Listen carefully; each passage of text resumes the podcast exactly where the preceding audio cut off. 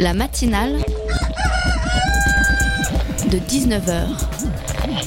Et bah, c'est une émission qui parle de société, politique, euh, Culture alternative. On va aussi parler de sport, euh, de gens dans la rue. et l'actualité en règle générale. On va peut-être parler des corbeilles à linge pas en osier d'Auvergne. voilà, il y aura, il y aura des invités. Sociologues, des invités chercheurs. Les invités ne diront que des choses intelligentes. Ça va peut-être s'étriper un peu de temps en temps, mais La matinale de 19h, du lundi au jeudi jusqu'à 20h sur Radio Campus Paris. Manifestation autorisée, manifestation à moitié pardonnée, hein, telle pourrait être la devise du mouvement social prévu demain à la demande de la CGT et de FO. Il y aura donc une vraie manifestation, hein, comme les organisations syndicales le souhaitaient. Enfin, quand je dis organisation syndicale, je devrais plutôt dire le syndicat d'initiative de GIF sur Yvette, hein, vu que la manifestation monstre tant attendue par le peuple de gauche et les casseurs, un bout les casseurs qui ne sont pas du tout composés à moitié de flics et de baqueux, cette manifestation va davantage rassembler à une paisible et tranquille randonnée urbaine autour de l'arsenal à Bastille. hein. Alors si vous aussi vous souhaitez découvrir ce port tout mimi situé en plein cœur de Paris, merci d'appeler Josiane et Jean-Pierre hein, pour réserver vos places. Attention, moins 50% si vous êtes titulaire d'une carte vermeille, moins 30% si vous êtes étudiant, chômeur ou au RSA. Après une petite balade toute tranquille autour du bassin, les gentils organisateurs vous amèneront à un stand rafraîchissement où eau pétillante, soda, infusion et cocktail soft vous attendent.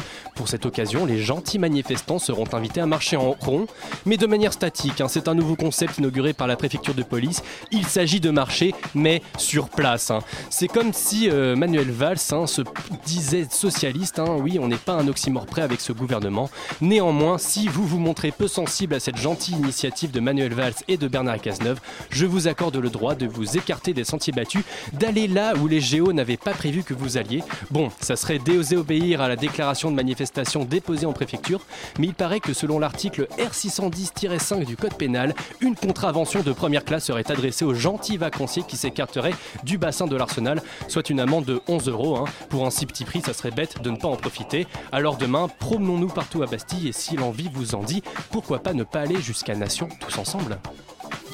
La matinale de 19h, le magazine de Radio Campus Paris. Bienvenue à toutes et à tous sur le plateau de la matinale. C'est parti pour 58 minutes d'information, d'investigation, de culture, de rire, de bonheur sur Radio Campus Paris.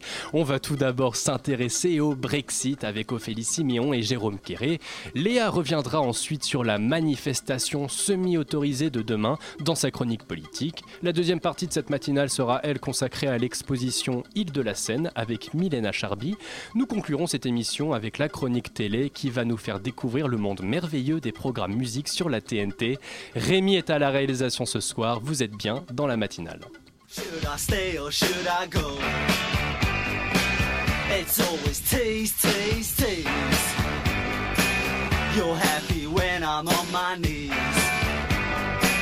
One day fine and next black. So if you want me off your back, well come on and let me know. Should I stay or should I go? Should I stay or should I go? Alors Daniel, est-ce que tu as reconnu euh, la chanson?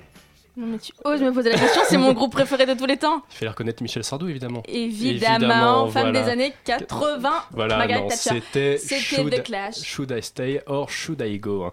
Alors que le Royaume-Uni se prononce demain pour ou contre la sortie du pays de l'Union Européenne, le fameux Brexit, il est temps de faire le point sur un référendum aux enjeux considérables. S'agit-il d'une reconquête de la souveraineté ou alors d'un isolement de l'Europe aux conséquences très incertaines? Pour en parler, nous recevons Jérôme Quéré, président des Jeunes Européens, et Ophélie Séméon, maître de conférences en civilisation britannique à Paris 3. Bonsoir à tous les deux. Bonsoir.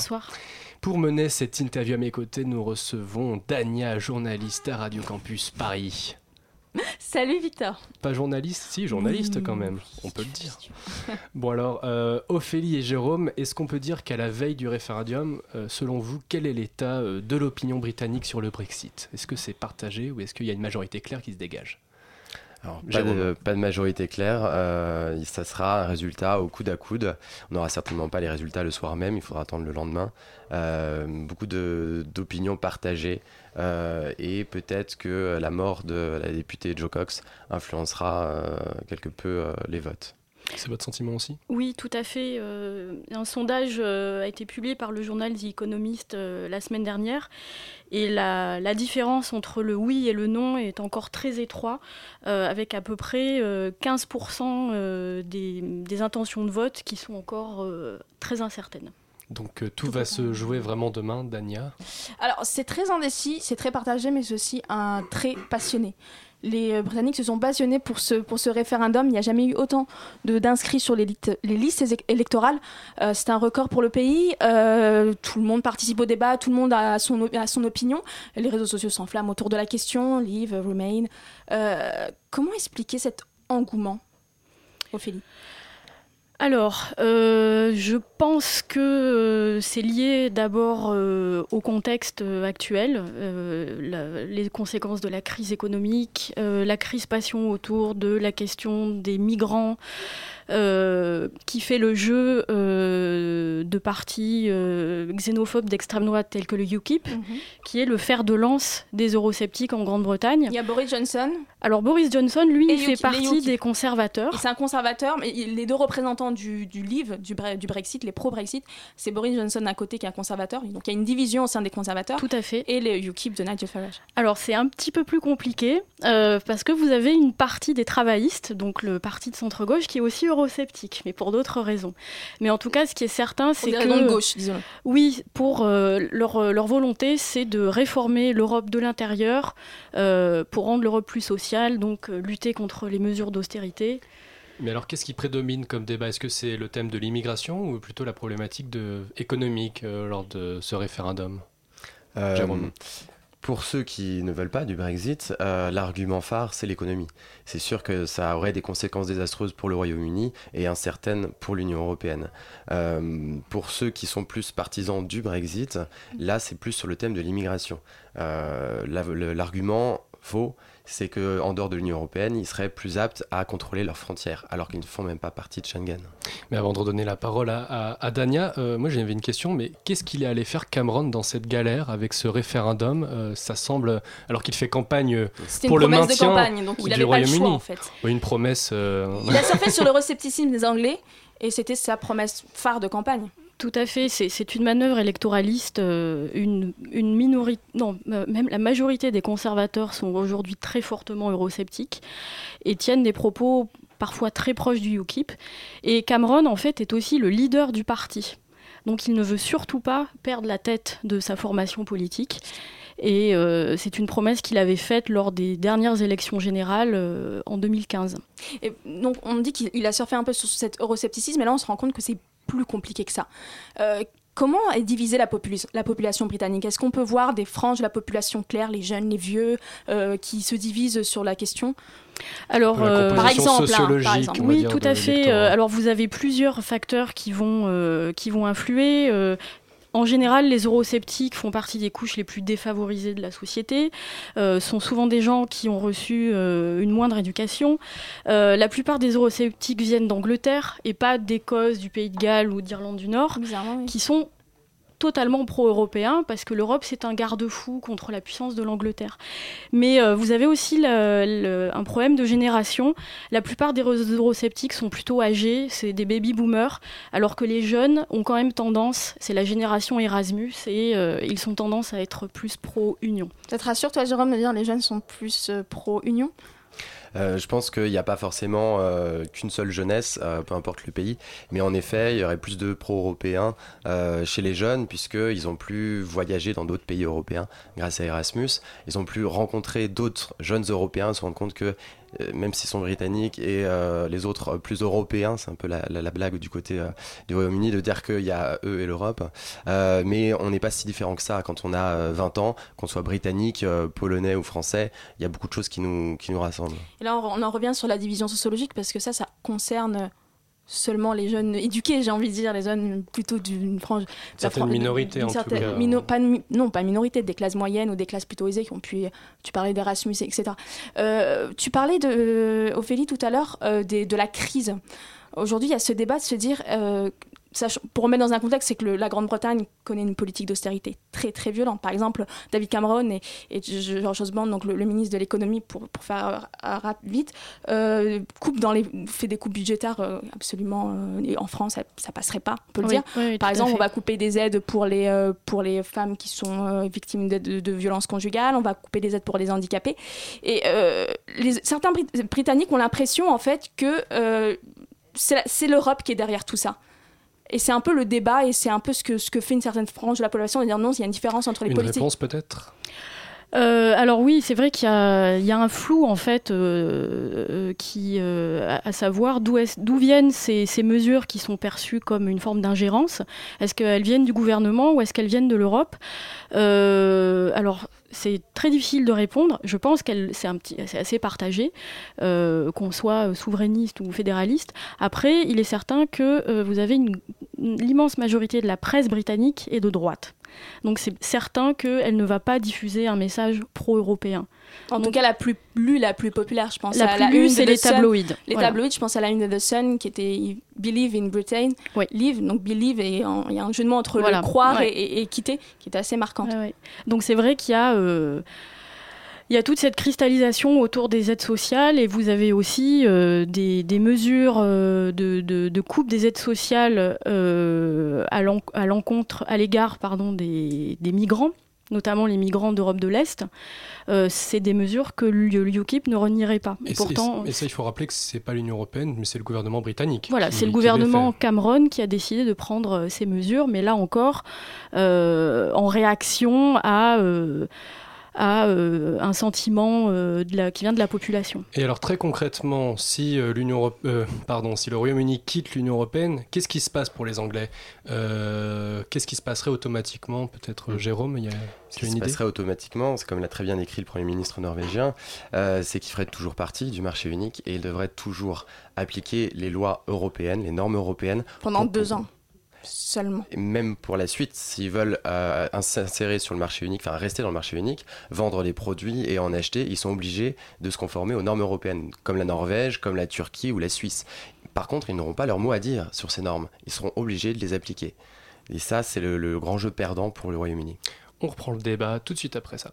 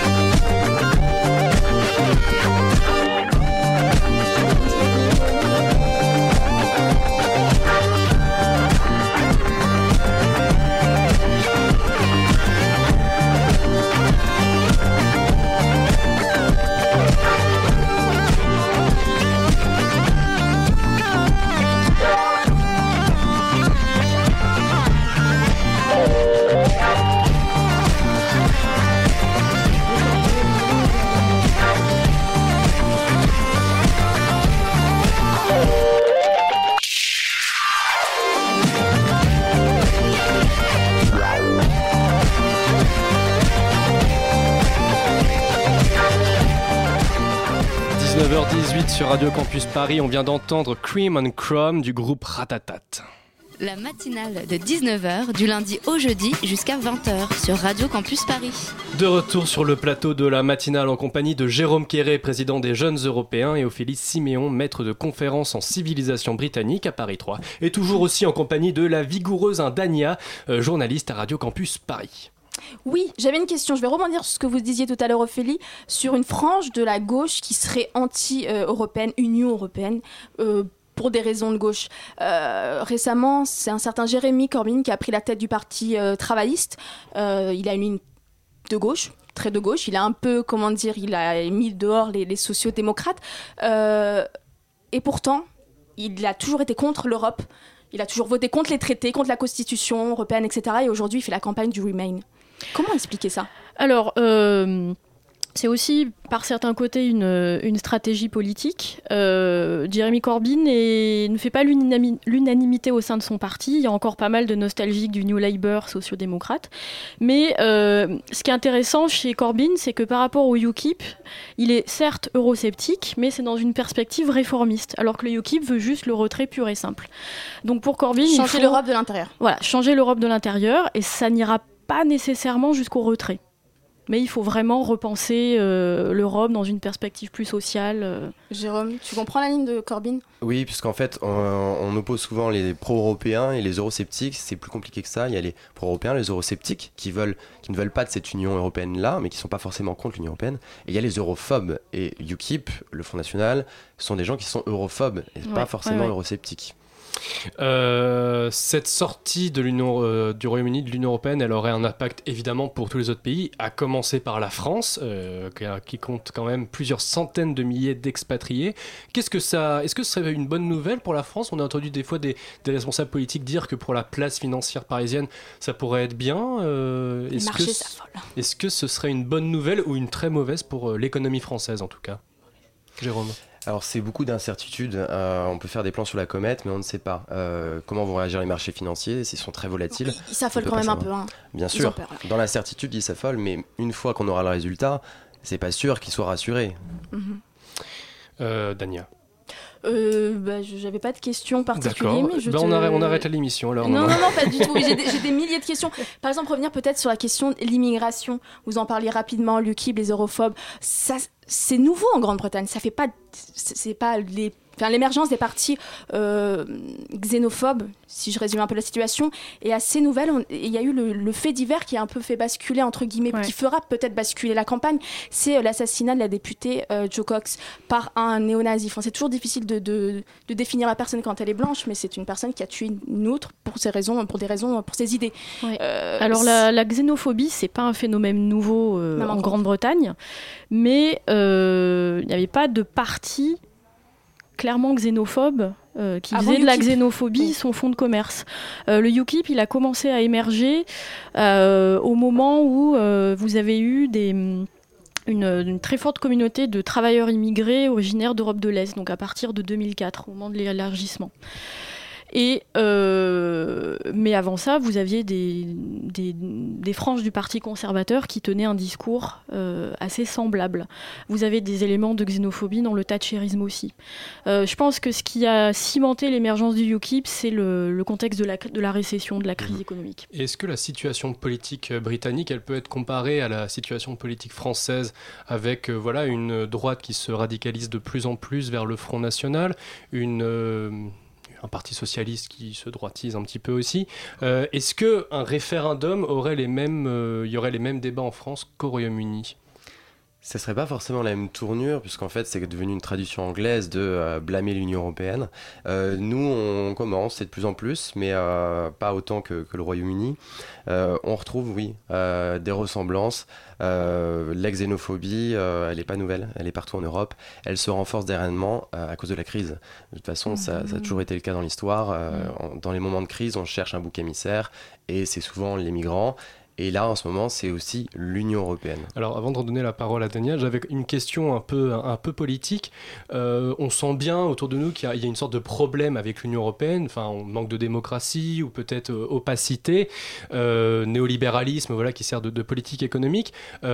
On sent, voilà, les gens veulent que ça change, mais alors comment est-ce qu'on transforme les choses? Est-ce qu'il faut le faire de l'intérieur, un peu comme avait tenté euh, Alexis Tsipras avec les résultats qu'on sait, ou alors imposer un vrai rapport de force, un peu comme le voudrait le faire Mélenchon, en se retirant euh, des traités européens? Qu'est-ce qu'il faudrait faire? Est-ce qu'il faut faire un référendum comme les Anglais je pense qu'il faut essayer de changer les choses de l'intérieur. Euh, je vois pas l'Union européenne sans la France euh, ou sans l'Allemagne, par exemple. Si le Royaume-Uni part, euh, l'Union européenne peut survivre. Euh, sans la France ou sans l'Allemagne, ça va être compliqué. On a, on a l'impression, dit tout le temps, que l'Europe ne sert à rien, qu'il n'y a pas d'union politique, qu'il n'a pas de poids au niveau international, etc. Et pourtant, euh, la passion, j'ai envie de dire anglaise, aut- euh, britannique, pardon, autour de, de, ce, de ce référendum, prouve pas qu'au fond, l'Europe, ça pèse encore aujourd'hui. Ça pèse, on le voit, hein, d'après les dérélations de, de plusieurs présidents, euh, comme Barack Obama. Euh, clairement, Oui, il y a des accords Ah oui. euh, commerciaux qui se négocient. Le, traité transatlantique, par exemple. Voilà, ça va être l'Union européenne et le Royaume-Uni va venir bien après. Oui, et puis il y a aussi l'enjeu de la City de Londres, qui est quand même La une- première place financière. euh, Et oui, et euh, au sein de. C'est ça qui confère quand même un poids commercial, financier, euh, symbolique aussi à l'Europe, qui est loin d'être négligeable. Le gouvernement chinois s'est aussi opposé au Brexit. euh, Mhm. Alors, euh, brièvement, tout à l'heure, vous aviez évoqué, euh, Ophélie, le cas de l'Écosse, euh, qui pourrait euh, quitter l'Angleterre, enfin quitter le Royaume-Uni.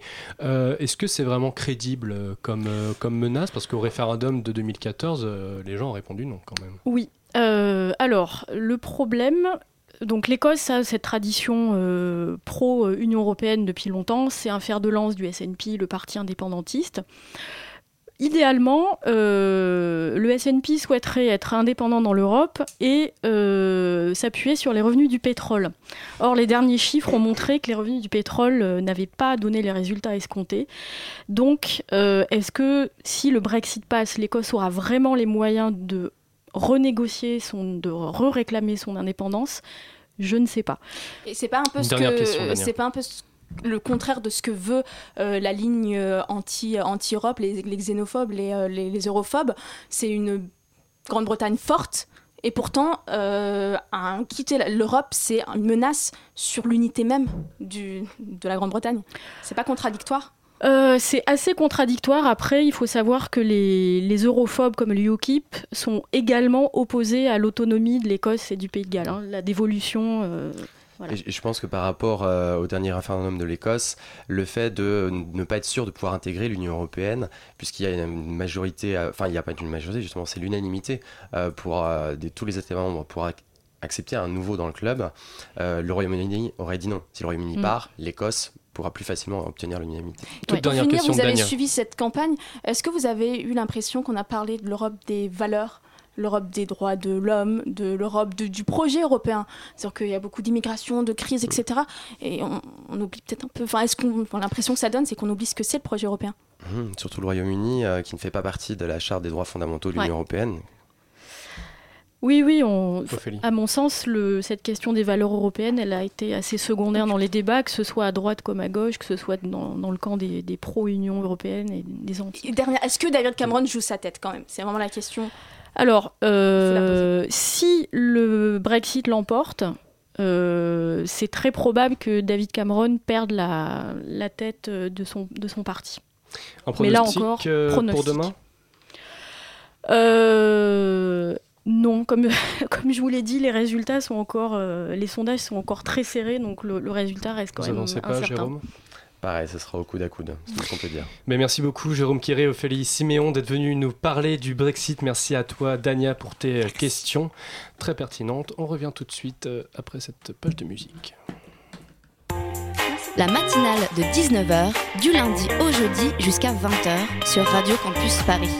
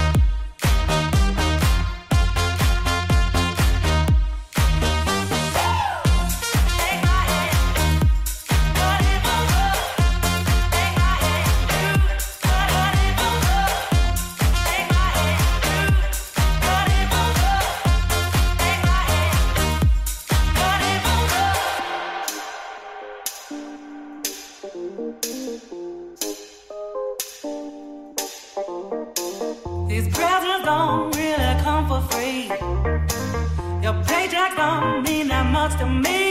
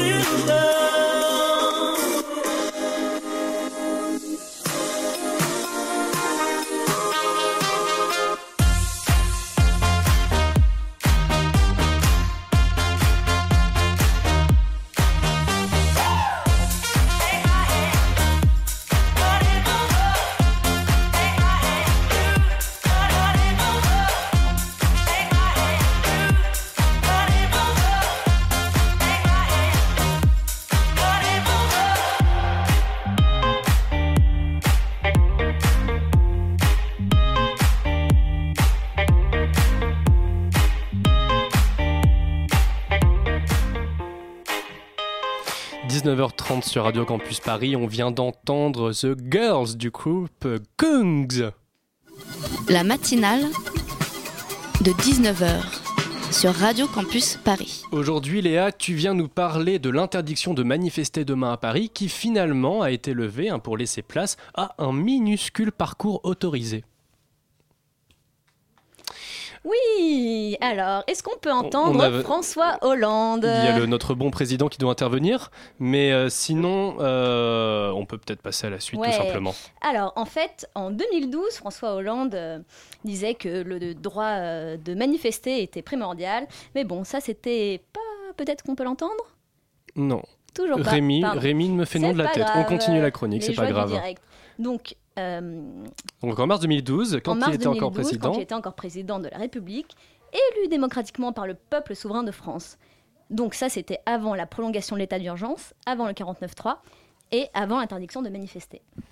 Et oui, la préfecture de police de Paris a tout d'abord, tout d'abord oui, parce que ça a changé ensuite, elle a tout d'abord annoncé l'interdiction de manifester dans la capitale ce jeudi. et alors les motivations de la préfecture de police Alors, ces motivations, c'est, je cite, les propositions alternatives suggérées par les syndicats ne permettent en aucune façon de répondre à la nécessaire sécurité des personnes et des biens, ni aux exigences de mobilisation maximale des forces de police et des forces mobiles contre la menace terroriste. En fait, le préfet de police, qui est monsieur Michel Cadot, est responsable de la sécurité des personnes et des biens, ainsi que de la sécurité civile pour l'agglomération parisienne.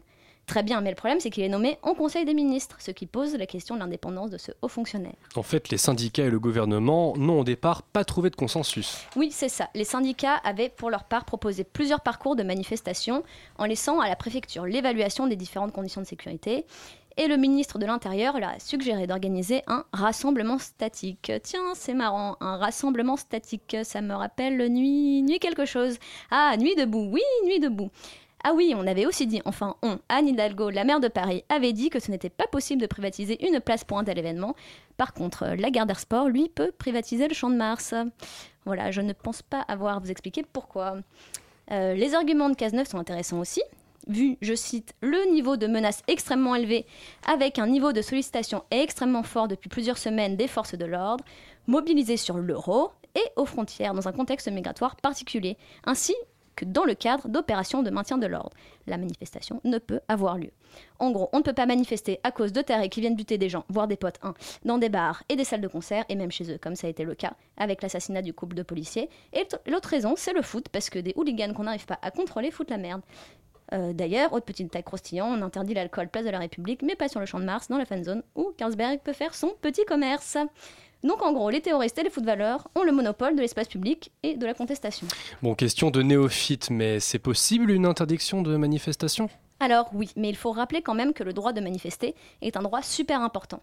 Contrairement au droit de grève, il n'est pas inscrit en toutes lettres dans la Constitution, mais il est inclus au sens symbolique dans la Déclaration des droits de l'homme de 1789, précisément dans l'article 10 qui dit que nul doit être inquiété pour ses opinions, même religieuses, pourvu que la manifestation ne trouble pas l'ordre public établi par la loi. Et ça aurait été une première, non? Alors des manifestations sont parfois interdites, comme il y a une semaine par exemple, où un collectif britannique de soutien aux migrants a été interdit de manifester à Calais. Mais finalement, c'est la première fois depuis la guerre d'Algérie où Maurice Papon avait interdit une manif. Donc euh, Maurice Papon, hein, ça vous dit quelque chose Oui, oui, ça Enfin nous bon, parle. bref, donc c'est la première fois euh, depuis que le préfet de Paris a interdit une manifestation organisée par les syndicats. En gros, une mani- manifestation syndicale. La dernière fois qu'il y en a eu une, c'était en 1962, et c'était une manif contre le fascisme et pour la paix en Algérie. Eh bien, il y a eu neuf morts dans le métro Charonne, causés par les affrontements entre manifestants et policiers. Bon, finalement, l'interdiction a été levée, c'est ça? Oui, on a appris en début d'après-midi que finalement la manifestation était autorisée, mais sur un parcours rikiki. L'autorisation est donnée de Bastille à Bastille. Euh, Loïc, Tristan et Martin, des membres de la rédaction, ont fait le trajet pour vous. En 20 minutes co- top chrono, le tour est fait. En plus, il faut préciser que c'est super dangereux car c'est autour du canal de l'Arsenal. Donc s'il y a autant de personnes que le 14 juin, on peut craindre des mouvements de foule, voire des chutes sur les quais, voire dans l'eau. Donc en gros, prévoyez les maillots. C'est un parcours tellement petit que c'est finalement un rassemblement statique qui ne dit pas son nom. Alors, est-ce qu'il faut prendre ça comme une provocation? En tout cas, on peut craindre que ça ait l'effet tout contraire que celui attendu, que la manif soit encore plus violente du fait que l'espace de contestation soit réduit à peau de chagrin. Et puis, il reste quel moyen d'expression aux opposants à la loi travail si on leur enlève le droit de manifester? Ce contexte dessaisit complètement le peuple des questions qui le concernent et ça peut conduire à d'autres formes de radicalisation. Et ça va pas résoudre le problème des casseurs? Ben non, pas vraiment, tant qu'on parlera de casseurs, tant qu'on mettra la violence au singulier, tant qu'on ne dépasse pas ce clivage anti-policier méchant casseur, on crèvera pas l'abcès, tant qu'on pensera qu'expliquer, c'est excuser, on n'avancera pas. La matinale de 19h, le magazine de Radio Campus Paris. Merci beaucoup Léa pour cette petite chronique très engagée hein, ce soir. Il est maintenant question d'îles, de Seine, de terres inconnues. Nous allons à présent nous pencher sur l'exposition Île de la Seine qui se tiendra jusqu'au 4 octobre au pavillon de l'Arsenal justement. Pour découvrir cette exposition insulaire, nous recevons Milena Charby, commissaire de l'exposition. Bonsoir. Bonsoir. Avec moi également Farah, journaliste à la rédaction de Radio Campus Paris. Bonsoir Victor. Bonsoir Farah. Les îles de la Seine, il y en a beaucoup, hein, plus d'une centaine apparemment le long du fleuve. Pourtant, on a l'impression qu'il n'existe que deux îles indignes d'intérêt, l'île de la Cité et l'île Saint-Louis à Paris. Euh, elles sont où ces autres îles en fait, Milena? De Nogent-sur-Seine euh, jusqu'au Havre, on trouve, euh, on trouve 117 îles qui jalonnent la Seine, qui longent comme ça les méandres. Et en réalité, ils, se trouvent concentrés de Paris jusqu'à Rouen, puisque finalement, en amont de Paris, il n'y a que six îles. C'est trop Non. petit, donc euh, on pourrait pas marcher dessus presque, ce serait des bancs de sable. Non, non, il, y en a. Il y en a, mais euh, il y en a pas beaucoup. D'accord. Et après, il y en a beaucoup, beaucoup, et euh, il y en a, oui, il y en a plus d'une centaine. Et en fait, ce qui est euh, assez fou, c'est que c'est un territoire qui est absolument méconnu. Mais oui, alors justement, d'où est-ce qu'elle vient cette méconnaissance? Parce qu'il y a quand même 100, 100 îles euh, qui sont relativement grandes apparemment, ou assez sauvages. Pourquoi est-ce qu'on ne les a pas explorées auparavant? En fait, on les connaît au cas par cas, c'est-à-dire qu'on connaît euh, l'île de la Cité, on connaît l'île Saint-Louis, on connaît un peu l'île Seguin parce que nous on est parisiens, je ne sais pas si vous êtes parisiens, et euh, euh, les, Nogentais connaissent l'île Olive puisqu'ils habitent à Nogent-sur-Seine, donc ils les connaissent comme ça au cas par cas. Pareil à Rouen, on connaît l'île Lacroix. Mais euh, c'est un territoire qui est morcelé dans l'imaginaire collectif et qui n'a jamais été rassemblé dans le cadre d'une exposition ou dans le cadre euh, d'un livre. Et euh, là, c'est le travail qu'on a fait, c'est de rassembler euh, ce territoire.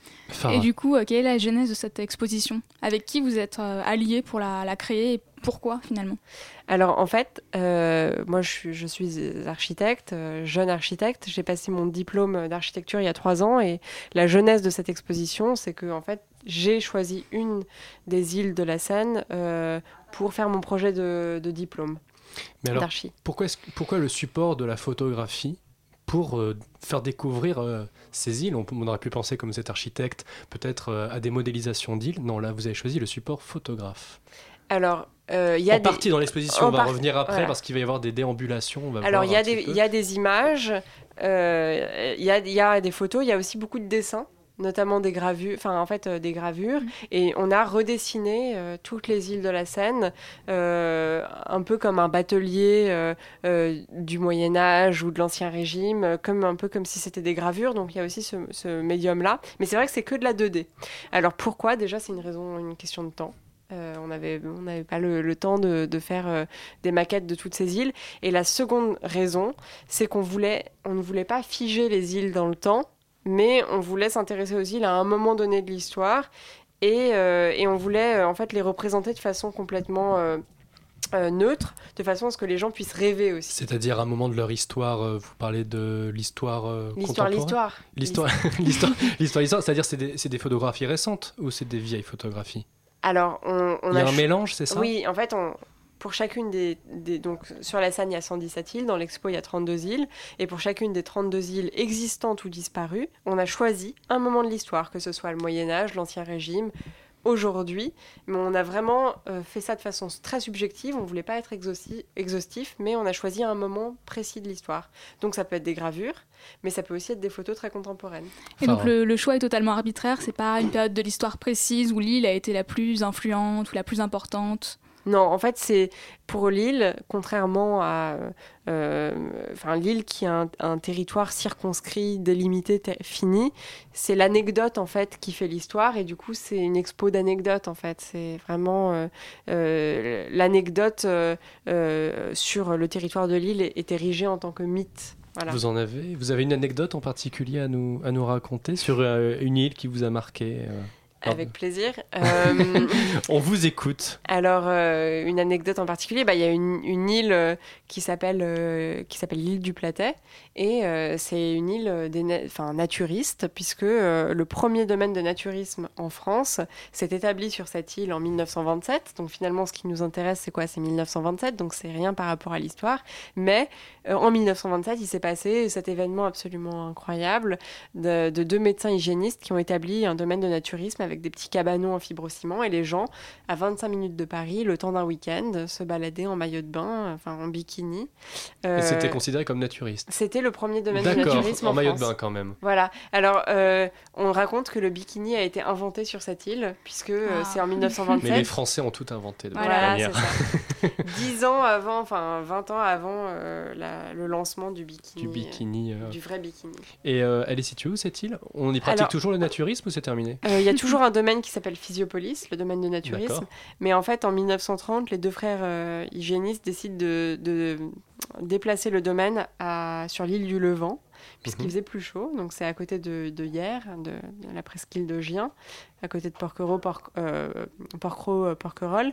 Et, Les euh, auditeurs vont réviser leur géographie ce Voilà. soir de la Seine. La voilà, et non mais c'est à 25 minutes de Paris. Donc si on part de la gare Saint-Lazare, on peut se rendre sur cette île à 25 minutes en transilien et en, en 25 minutes en transilien et c'est à côté de Poissy. D'accord. Ah oui, c'est vers Poissy. C'est vers Poissy. Dans les. Yvelines. donc. Dans les Yvelines, Et absolument. à à 25 minutes en train, on descend de la gare et on peut Et arriver après sur une on petite marche, île. voilà c'est ça, on prend un petit, un petit bac, donc Ouais. c'est assez, assez chouette parce qu'on peut prendre un C'est bateau. assez hein. bucolique, oui. Et on arrive sur l'île absolument. Farah. Et euh, donc du coup, euh, concernant l'exposition concrètement, comment ça se déroule euh, au niveau euh, de l'accueil des, euh, des visiteurs Alors l'exposition est en accès libre, gratuite euh, pour tout le monde. Gratuit, ça faut le souligner. Alors oui, c'est euh, le pavillon de l'Arsenal. tout- toutes les expos au pavillon de l'Arsenal sont gratuites parce que c'est un musée qui dépend de la mairie de Paris. Et euh, la spécificité de cette exposition, c'est que c'était une expo d'été, très ludique, avec euh, des chasses au trésor organisées pour les, enfants, notamment ce Mhm. week-end et le week-end du, du 26 euh, juin. Euh, il va y avoir des croisières organisées sur la Seine également. euh, dans le cadre de l'exposition, des places, des places de croisière à gagner, etc. Est-ce qu'il va y avoir des visites des îles qui vont être organisées? Alors, euh, il Est-ce aura... que c'est possible, peut-être pas avec euh, cette exposition, mais est-ce que la mairie Alors- de Paris, par exemple, en propose? Il n'y aura pas de visite à proprement parler des îles, mais il y aura des croisières organisées sur la Seine où on va contourner les îles. Par contre, dans l'exposition, il y a un caractère qui est très contemporain parce qu'on a fait une agence de voyage des îles où on a, euh, on a choisi 30 îles et on a répertorié tous les événements, que ce soit les festivals de musique, euh, les, les- les- les îles où il y a des chemins de randonnée, euh, les îles euh, avec des piscines, des parcs de sculpture, enfin des, des événements notoires. On a répertorié tout ça et il y a une- des sortes de bloc-notes où, où chacun peut arracher l'île qui l'intéresse et euh, retourne le papier et au dos il y a tous les événements, l'accès, l'accessibilité et, euh, et voilà. Donc euh, il y a une invitation au voyage qui, qui Et fait finalement, comment ça a été financé tout ce que Euh, c'est en accès libre, j'imagine que ça a coûté de l'argent quand même. Il y a des partenaires officiels, le port autonome de Paris. Euh, qui, a, euh, qui est partenaire de l'exposition, euh, Vedette de Paris également. Donc eux, donc port autonome de Paris a financé l'expo. Vedette de Paris permet également de faire pendant tout l'été accueillir euh, 2000 jeunes d'Île-de-France et de leur permettre de faire un voyage sur la Seine parce que la plupart, enfin c'est des jeunes. On, euh, va en rev- on va en revenir, on va revenir après sur, euh, sur ce projet euh, Et des puis, euh, il y a plein de partenaires. Il y a France 3, il y a euh, le Petit Bain et euh, le, le Pavillon de l'Arsenal, évidemment, euh, qui est financé par la mairie de Paris et par des promoteurs privés, a financé ce projet. On marque une petite pause, on revient tout de suite après.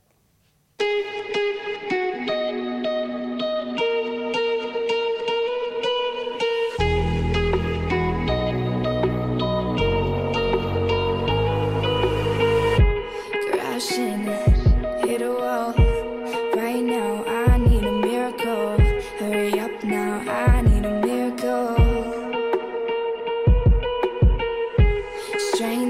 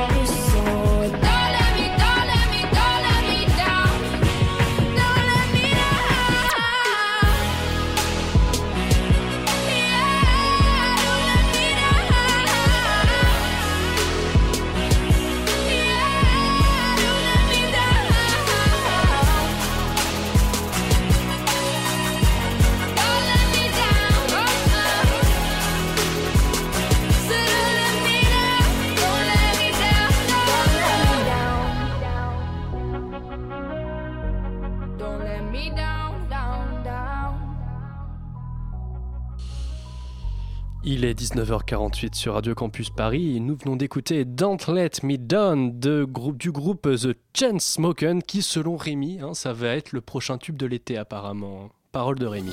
La matinale de 19h. De retour sur le plateau de la matinale, toujours en compagnie de Milena Charby, commissaire de l'exposition Île de la Seine. Rebonsoir. Toujours en compagnie aussi de Farah, Et oui, toujours. qui vient de se réveiller là. Ah, exactement. qui vient de se réveiller euh, dans, dans le studio euh, de la matinale. Euh, en off, on est en train de justement de, de parler de ces petites croisières qui sont vont être organisées autour des îles. Et donc, vous avez dit deux dates. C'est ça, le, en juillet Alors le 12, notamment le 12 juillet et le 20 septembre, euh, absolument, il y a deux croisières euh, organisées qui partent de Pont-Marie et euh, qui vont jusqu'à l'île Seguin et qui seront commentées par moi. voilà, En guest star, vous aurez Milena. c'est ça. Euh, alors cette exposition, vous en avez brièvement parlé avant la pause. Il y a aussi un projet, on va dire, d'intégration, peut-être, ou de plutôt de faire découvrir à, des, à des jeunes qui n'ont pas l'habitude d'aller sur les îles. Enfin, vous pouvez nous en dire plus Euh, C'est un, un projet qui a été mené avec des centres. euh, Alors absolument, donc c'est un projet qui a été mené avec euh, des centres aérés Euh, et l'idée c'est d'accueillir euh, pendant tout l'été, donc c'était une expo très estivale, en plus les îles ça fait rêver, euh, la baignade etc. Et du coup l'idée c'était d'accueillir pendant tout l'été 2000 jeunes euh, avec euh, à la fois euh, une petite croisière avec le partenaire Vedette de Paris et une visite guidée de l'expo avec la chasse au trésor et euh, une construction d'une île euh, euh, pendant l'expo. Euh, Il y aura une chasse au trésor. il y a une chasse au trésor qui a été faite exprès sur l'exposition. Alors, euh, pour euh, sur l'exposition, avec euh, une médiatrice culturelle qui a créé cette chasse au trésor, euh, inspirée de faits réels, puisqu'il y avait des vikings sur la Seine qui ont pelé, euh, pelé, pillé, pardon, plusieurs... euh, Ils ont pu peler des moutons aussi, Voilà. peut-être. Ils ont pillé, oui.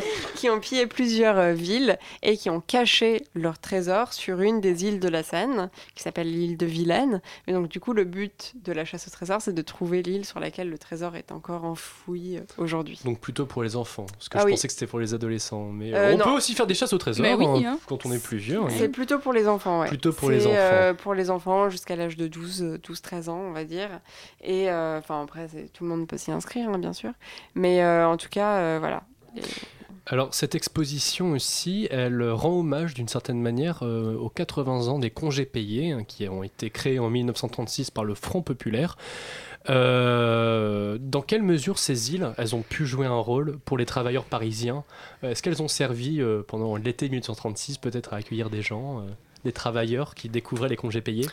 Alors absolument, donc c'est les îles, euh, certes, mais surtout les, les bords de Seine. Oui. Euh, et euh, il y a plusieurs îles où il y a eu des, des grandes, des grands projets, notamment l'île du Platet, avec un projet d'une très très grande piscine qui s'appelait la plage de Vilaine, qui accueillait plus de 9000 personnes par jour pendant l'été, et qui a été créé en 1935, donc pleine période du, du Front Populaire et des congés payés, absolument. Et, et donc cette, euh, cette plage a été fermée en 2002, mais il y a un promoteur qui l'a rachetée et l'idée est de la remettre euh, sur- euh, pied. Après, euh, euh, il y a d'autres îles, notamment l'île Corbière, où il y avait un plongeoir, il y avait des guinguettes. Euh, Est-ce que tout ça, ça existe encore? Tout cet, tout cet esprit où on va sur les îles pour se baigner, pour faire la fête, etc. C'est encore possible, ça près de Paris? Non. Non, d'accord. Enfin, A fortiori avec on, la, peut- la, on la peut faire, crue, on peut euh. faire la, la fête, mais la baignade est strictement interdite euh, Oui, sur on la a, Seine. en aval de Paris, c'est pas possible la baignade. Euh, Sur toute la Seine, la baignade est interdite. Ah. Après, euh, il y a plein de gens qui se baignent. Euh, voilà, mais c'est Un peu courageux.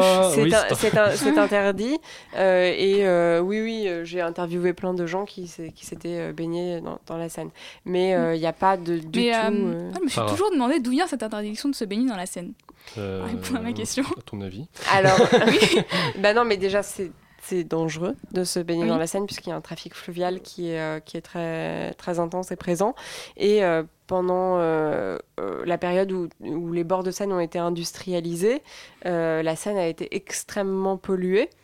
Et euh, du coup, euh, c'était absolument euh, insalubre. Enfin, c'était pas du tout. On a revu des, des baigneurs l'été dernier au- sur le canal de, de l'Ourcq qui ont tenté, qui voulaient se réapproprier les Mm. lieux. Bon, ils n'ont pas été beaucoup suivis. euh, on rappelle que c'est interdit, hein, évidemment. Vous, personnellement, c'est quoi votre île préférée parmi la centaine d'îles qui existent sur la Seine? Alors, personnellement, mon île préférée, je dirais que c'est l'île Corbière. Qui est Euh, située où? qui est située, qui, est si- qui est située au PEC. Ah, Ah, le PEC, c'est sur vers- le c'est RER vers chez moi, d'accord. le Pour ceux qui voudraient y aller. Voilà, et en fait, c'est une île qui a été euh, classée euh, dans les années 40 à peu près, monument naturel. Donc, c'est pas monument historique, mais c'est vraiment euh, un monument naturel et c'est un petit joyau euh, de nature. Et moi, cette île, c'est mon île préférée parce que déjà, elle représente euh, toutes les îles naturelles de la Seine et permet de rêver à Robinson Crusoe, au mythe d'origine. On rappelle toutes les informations qui sont présentes sur le site donc Île de la Seine. Vous pouvez retrouver toutes les informations sur cette exposition. C'est gratuit, vous pouvez y aller. Merci beaucoup à vous, Milena Charby, de nous avoir parlé de cette exposition. Merci à vous. Merci à toi aussi, Farah, pour, Oui. ton, pour ta participation. Merci. La chronique de Maury. Merci Rémi pour, ce, cette virgule vraiment euh, magnifique. Alors imaginez, vos comptes Spotify, Deezer, SoundCloud et autres ont été supprimés. YouTube en est, est en maintenance pardon, et vous n'avez plus rien pour lire des CD, des vinyles et des cassettes. Mais pas de panique, hein, pour contrer ce monde sans musique, rien de bien compliqué, il suffit de zapper. Mais oui, Victor, un monde sans musique, ça n'existe pas, du moins pas tant qu'il y aura D17, ma chaîne de clips préférée. Mon Dieu. Alors, comme on ne peut pas parler de tous les clips hein, qui font la gloire de la TNT, j'ai décidé de m'arrêter sur l'un des plus gros squatteurs de chart de cette année, l'incroyable Kenji Girac. Alors, Kenji, il est plutôt prolifique, hein, gagnant de The Voice il y a deux ans, il a depuis sorti deux albums et beaucoup trop de singles merveilleux comme Ritano ou bien Les yeux de la Mama. Parmi ces singles, on trouve aussi un tube moins récent, mais dont le clip n'est pas inintéressant, nommé Miresmas, Kenji featuring Soprano. Tout un programme. Alors qu'est-ce qui se passe de particulier dans ce clip? Eh bien, c'est très simple. Dans un décor de bar HLM marseillaise où il fait bon vivre, Kenji dit à une fille avec qui il a visiblement couché qu'il ne peut plus la voir. Pourquoi? Mais parce qu'il s'est rendu compte que cette fille, elle sortait depuis une semaine avec son meilleur ami Soprano. D'un autre côté, Soprano s'étonne parce que Kenji ne lui parle plus. Du coup, il se pose des questions super comme Toi, mon ami, m'as-tu planté un couteau dans le dos? S'ensuit un dialogue merveilleux dans lequel on comprend que la fille n'a en fait couché qu'une seule fois avec Kenji, et ce avant même de sortir avec Soprano. Qu'importe, rongé par la culpabilité, Kenji veut quitter Marseille, mais heureusement, son ami Soprano jette la fille et pardonne à Kenji au prétexte que, je cite, Tu es mon frère, plus aucune femme entre nous deux. Euh, ça a quand même l'air assez classique hein, comme clip. hein. Pourquoi est-ce que tu le trouves si intéressant? Eh bien, pour plusieurs raisons. D'abord, en faisant triompher l'amitié masculine, le clip reprend le principe de l'union sacrée qui cimente les comédies populaires françaises comme euh, La Grande Vadrouille ou encore Bienvenue chez les Ch'tis. Alors, si dans ces comédies, euh, l'union se fait entre un prolétaire et un bourgeois, elle se déplace dans le clip pour devenir une question de race. Kenji et Soprano incarnent deux communautés minoritaires, les gitans et les noirs, qui font front ensemble contre la société française blanche à grands coups d'accolade et de poignées de main viriles. À cet enjeu ethnique s'ajoute ensuite un enjeu de classe. Dans le clip, Kenji et Soprano ne sont pas des grandes stars bling-bling. Avec leurs personnages de petits gars de banlieue, ils incarnent plutôt une certaine idée des classes populaires qui rompt avec le portrait misérabiliste et sensationnaliste que peuvent imaginer les classes plus bourgeoises. Ici, pas d'immeubles sordides, de dealers ou de violence. On ne trouve que du soleil, des sourires, du bonheur, des plaisirs simples, comme le foot ou les soirées entre amis sur la plage, le tout arrosé d'une grosse dose de bons sentiments, amitié, loyauté, fidélité. Pour reprendre les termes de Régis Dubois, le clip de Kenji et Soprano propose en fait, je cite, un discours utopique d'une société sans classe, fin de citation, c'est-à-dire le fantasme d'un monde où les fractures raciales et sociales n'existent pas et où la domination blanche et bourgeoise a disparu. Je vois, mais alors malgré tout, difficile de croire que ce clip défend un idéal vraiment humaniste. Et tu as raison d'être sceptique, Victor, car. Pardon, car cette utopie de société sans race et sans classe n'en est pas pour autant devenue une société sans genre. Pour preuve, la fille dont il est question tout au long de la chanson est finalement évacuée du clip au prétexte qu'elle a commis une faute, à savoir coucher avec deux hommes qui se connaissaient. En fait, ce qui est passionnant dans ce clip, c'est de voir comment s'envisage l'intersectionnalité des enjeux sociaux, c'est-à-dire de se rendre compte que les questions de race, de classe et de genre s'articulent et fonctionnent ensemble. En passant par deux chanteurs ultra populaires, le clip rend invisible un certain nombre de scandales sociaux comme le racisme latent de nos sociétés et la fracture qui sépare euh, les marges des centres urbains. Ceci pour mieux réaffirmer des assignations de genre ultra réac avec des filles supposément volages et des hommes qui s'unissent pour déjouer leur fourberie. Dans cette forme de fiction populaire qu'est le clip vidéo, ébranler une forme, norme, n'est donc possible qu'à condition d'en préserver une autre. Et Kenji et Soprano, qu'on aurait voulu croire sans intérêt, servent finalement de véhicule pour l'une ou l'autre des causes. Ils ne sont donc plus que des faiseurs de tubes, ils sont aussi des armes politiques. Mais merci Maureen, tu transformes tout en politique, ça c'est ça c'est super, mais c'est c'est pour ça qu'on t'aime beaucoup. Ça s'appelle une déformation professionnelle. Tout de suite, euh, avant de nous quitter, on va retrouver Extérieur Nuit. Bonsoir. Bonsoir. Alors ce soir au programme, on vous parlera de Game of Thrones. Donc attention euh, pour ceux qui n'ont pas vu du Pas tout de la- spoiler, bah, non, interdit. Je crois que malheureusement il va y avoir quelques petits spoilers. Donc pour ceux qui n'ont pas vu la saison 6, euh, bouchez-vous une oreille. Euh, et puis on parlera aussi de deux sorties de la semaine Un traître idéal et La loi de la jungle, le, nouveau film de Antonin Perret. Excellent film d'ailleurs. Merci à toutes et à tous hein, de nous avoir écoutés. Un grand merci à nos invités, aux formidables chroniqueurs et co-intervieweurs de la matinale. Merci à Elsa et Camille pour leur dévouement à cette émission. Merci à Rémi pour la réalisation de cette émission. C'était ma dernière présentation de cette saison. Ça a été un vrai plaisir de présenter la matinale pendant cette année. J'espère vous retrouver à la rentrée. En attendant, passez de très bonnes vacances et puis continuez évidemment à écouter Radio Campus Paris. Salut